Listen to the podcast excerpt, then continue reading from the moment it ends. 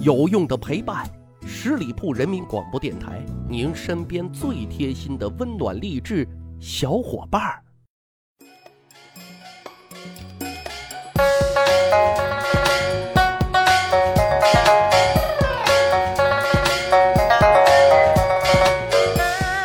十里铺人民广播电台，趣扒历史，增长见识，密室趣谈。上期节目呢，咱们说了啊，这个当皇帝不容易，宝宝心里苦呢。嘿，今天咱来一个姊妹篇，来讲讲啊，古代当官其实也不容易，微臣心里也苦哎。怎么个苦法呢？今天我们就好好来唠一唠啊。李鸿章曾经有一句名言是这么说的：说天下最容易的事儿就是当官。可是，当官真的容易吗？讲真啊，在我们国家古代啊，先是当官啊，真的很难，而且啊，叫做难于上青天。其次就是你当上官，在古代当官，却是死亡率最高的职业啊，最危险的职业。先说当官难啊，就拿唐朝来说，你好不容易啊，考了好多年啊，终于通过了科举考试。你以为自己就可以迎娶白富美，走上人生巅峰了？错，为什么呢？因为通过科举考试之后啊，还要经过吏部的选官审核啊，其审核内容分别为四项：身、言、书、判。排在第一位的身，什么意思呢？就是审查你的形象问题啊，就是说你得长得大气啊，得有官样。哎呦妈呀！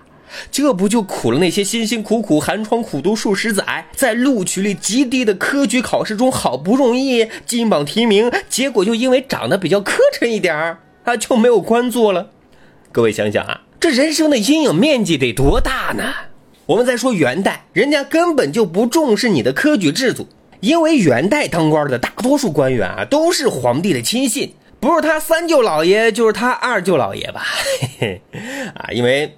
通过科举考试进入仕途的还不到元代文官总数的百分之三，因此在元代当官简直是太费劲了。所以元代有才华的人、有能力的人，大多都是干什么去了？唱歌去了啊，当作曲家去了。所以呢，元曲才非常有名嘛，对不对？嘿 嘿开个玩笑啊。呃，当然了，如果说您一路顺风顺水，一路升迁，又有贵人相助，官至高位，手握大权。那只能说，您中彩票了，上天太眷顾你了。不过这个时候啊，您更要小心呐。为什么？咱比如说秦朝的商鞅啊，他为秦国的富强那是立下了汗马功劳的啊，受到了秦孝公的无比信任。但是新君继位之后，就以谋反之罪啊，就被处以死刑。其实原因也很简单啊，那就是说商鞅你作为权臣啊，手握的资源又很多。新君继位了，权力格局那必然是要进行一番大调整的。可是你还老霸占着，这行吗？不杀你，等待何时呢？再比如说韩信啊，刘邦手下第一猛将啊，帮助刘邦那是打败了项羽，打下了江山，那可谓是开国功勋。韩信那号称是与天王齐，与帝王齐，与君王齐啊。但是为什么会被刘邦猜疑呢？致使被杀呢？原因其实也很简单，四个字：功高盖主。所以呢，得出一个什么结论？就说你干工作啊，就必须得讲究技巧，你得懂得职场的生存之道啊。正所谓枪打的是出头鸟啊。所以，任何时候啊，都要避免杀身之祸呀。我们再来说说明朝，能在明朝当官的，个个都是能人。啊，因为那太难了。明朝的官员可以说是整天夹着脑袋过日子的，生命天天是进入倒计时的。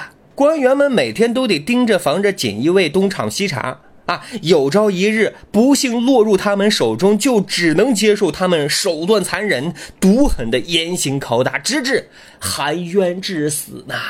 这官当的有意思吗？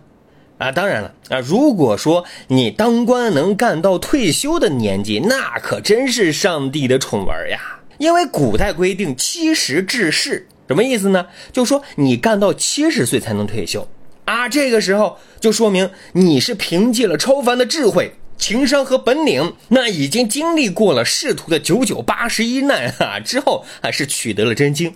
如果说按照唐朝的规矩，你要退休了，皇帝是要对你进行再三挽留的。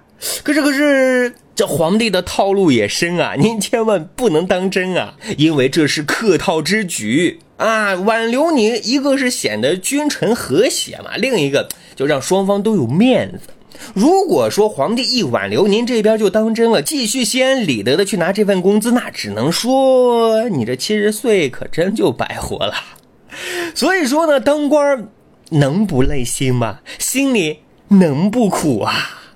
我们好好总结一下，就是说，在我们国家古代来当官啊，在提防外敌入侵的时候，你得拿出自己的真本领，但是还不能盖过一把手，你得拿捏好这个度。整个政权坐稳了之后呢，你想进言改变啊，也要顾及其他贵族的这些利益啊和君王的颜面。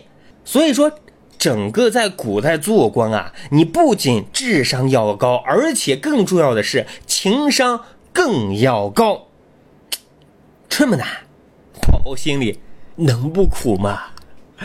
好了，十里铺人民广播电台《密室趣谈》今天的节目呢就到这里啊！欢迎大家关注十里铺人民广播电台的公众微信账号，在这里呢我们就可以进行互动交流。感谢您的收听，我们下一期再会。